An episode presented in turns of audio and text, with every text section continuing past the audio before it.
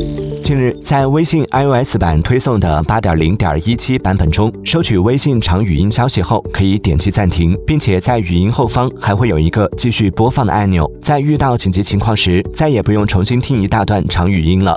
不过需要注意的是，此前用户一直最想要的还是语音进度条。这次更新的暂停功能虽然在一定程度上带来了一些便利，但长语音最大的痛点还是在于错过之后就要重新再听一遍。简单的暂停并不能解决这个问题。Piauí.